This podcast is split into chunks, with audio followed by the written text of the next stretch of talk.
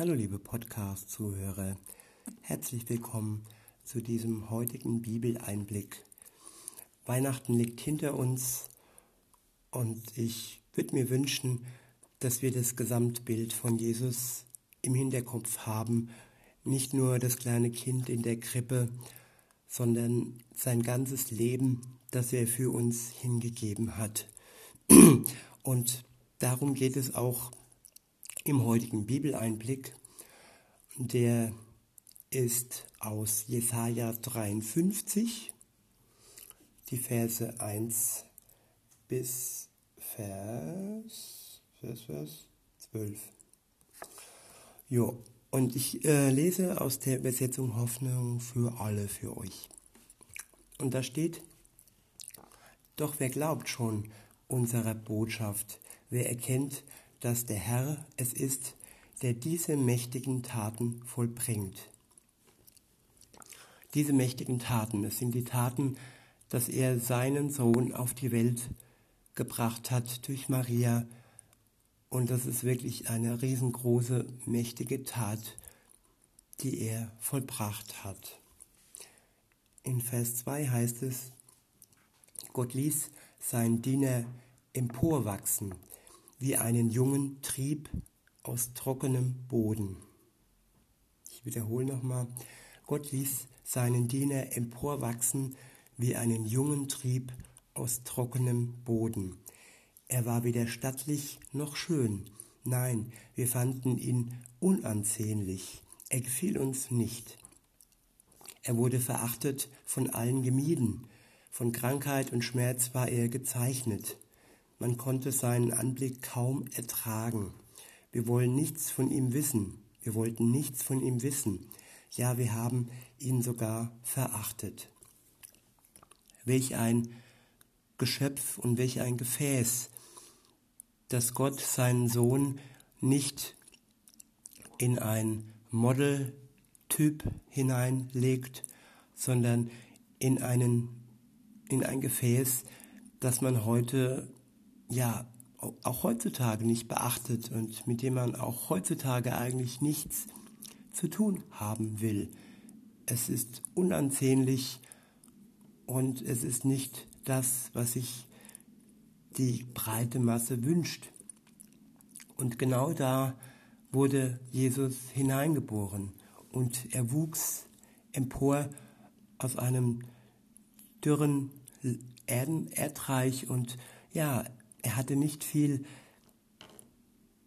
Gold und er war arm und ähm, ja, er war wirklich jemand, den man nicht so gerne ansah.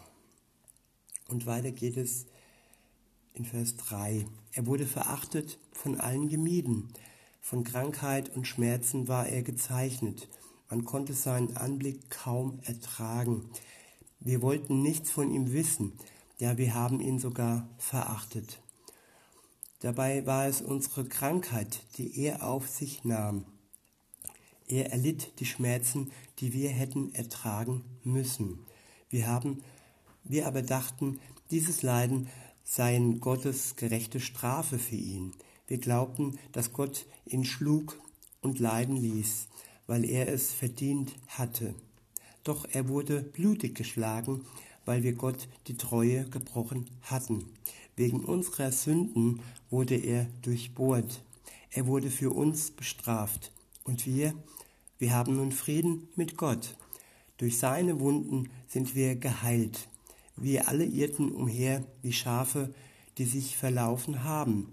Jeder ging seinen eigenen Weg. Der Herr aber lud all unsere Schuld auf ihn. Auf ihn, Jesus, lud Gott, der Vater, all unsere Schuld, weil wir die Last unserer Schuld nicht tragen können, weil Gott, der Vater, uns befreien möchte von unserer Schuld, hat er die Last auf seinen Sohn gelegt. Das klingt einerseits brutal und grausam, aber wenn man genau hinsieht, ist es andererseits auch wirklich befreiend für uns. Und weiter geht's.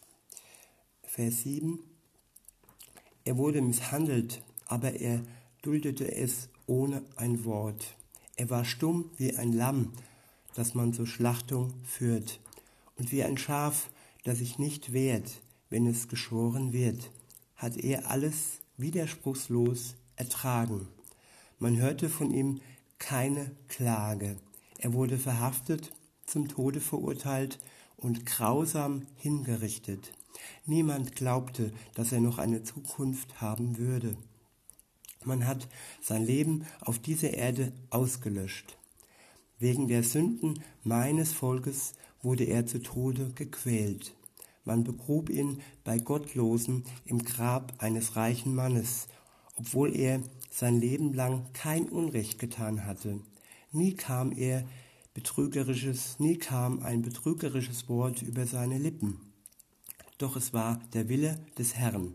Er musste leiden und blutig geschlagen werden. Wenn er mit seinem Leben für die Schuld der anderen bezahlt hat, wird er Nachkommen haben. Er wird weiterleben und den Plan des Herrn ausführen. Und hier ist gemeint mit Nachkommen die Menschen, die ihm nachfolgen, das sind seine Nachkommen. Sie kommen nach ihm und diese Geburt, diese Verwandtschaft ist geistig. Also vom Geist Gottes her sind wir seine Nachkommen. Doch es wird der Wille des Herrn. Doch es war der Wille des Herrn. Er musste leiden und blutig geschlagen werden.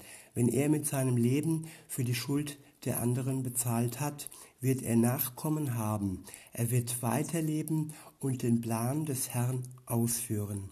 Wenn er diese, dieses schwere Leiden durchgestanden hat, sieht er wieder, sieht er wieder das Licht und er wird für sein Leiden belohnt. Ich wiederhole nochmal. Wenn er dieses schwere Leid durchgestanden hat, sieht er wieder, sieht er wieder das Licht und wird für sein Leiden belohnt. Der Herr sagt, mein Diener kennt meinen Willen, er ist schuldlos und gerecht, aber er lässt sich für die Sünden vieler bestrafen, um sie von ihrer Schuld zu befreien. Deshalb gebe ich ihm die Ehre, die sonst nur mächtige Herrscher erhalten. Mit seinen starken Kämpfern wird er sich die Beute teilen, so wird er belohnt, weil er den Tod auf sich nahm und wie ein Verbrecher behandelt wurde. Er hat viele von ihren Sünden erlöst und für die Schuldigen gebetet. Was für ein super Ende dieses Kapitels. Er hat viele von ihren Sünden erlöst und für die Schuldigen gebetet. Und das ist auch unser Auftrag, dass wir für die Schuldigen beten, dass sie erkennen, dass Jesus sie erlösen kann. Nämlich vor der Erlösung braucht es immer ein Erkennen, ein Erkennen der eigenen Schuld und ein, ein Wille, diese Schuld Jesus abzugeben und sich von ihm erlösen zu lassen. Das ist kein automatischer Prozess, das ist eine Sache, die wir selbst aktiv tun können. Jesus zwingt uns nicht seine Erlösung auf, er will sie uns schenken. Und in diesem Sinne wünsche ich mir für uns alle, dass wir dieses Geschenk der Erlösung annehmen möchten. Und ich sage bis denne und tschüss.